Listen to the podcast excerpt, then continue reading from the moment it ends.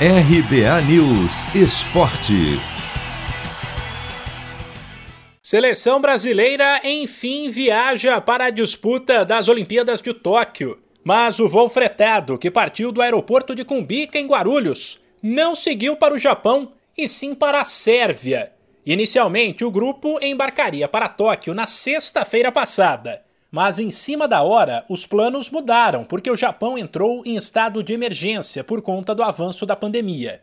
E o Brasil foi proibido de treinar no país, pelo menos até o dia 16. Com isso, a CBF decidiu levar neste domingo a delegação para a Sérvia, onde o time já esteve recentemente para a disputa de amistosos, e que o grupo seguirá para o Japão só depois de alguns dias. Para o técnico André Jardine, porém, isso não vai prejudicar a preparação para os jogos.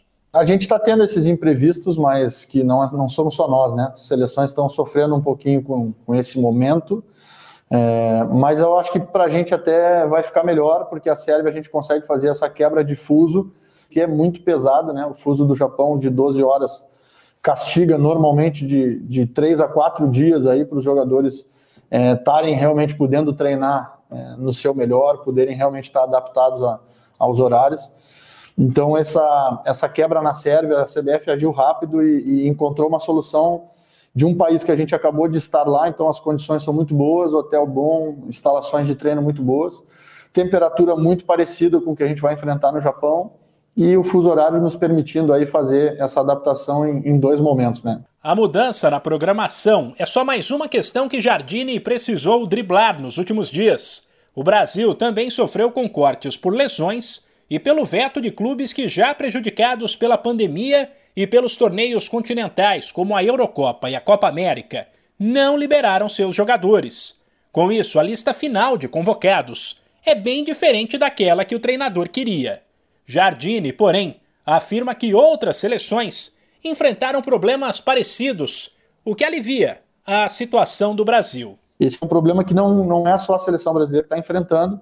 A Alemanha mesmo está é, tá viajando para as Olimpíadas apenas com 19 jogadores, possivelmente porque teve algumas negativas aí, jogadores importantes que, que acabaram de ser campeões aí da, da, da Eurocopa Sub-21 é, não, não jogarão as Olimpíadas porque os seus clubes não liberaram. Então, é, esse é o cenário que vale para todos e volto a dizer que, que a gente cabe, o que nos cabe é se adaptar muito rápido no cenário, pensar muito positivo, é, se preparar da melhor maneira possível, condicionar os jogadores que aqui estão, é, acreditando, e a gente sabe disso que, que a lista aqui é muito forte, a gente tem um elenco bastante forte, e, e vamos ter tempo também para condicionar e preparar a equipe para fazer uma grande estreia no jogo da Alemanha. O Brasil estreia nos Jogos de Tóquio no dia 22 contra a Alemanha.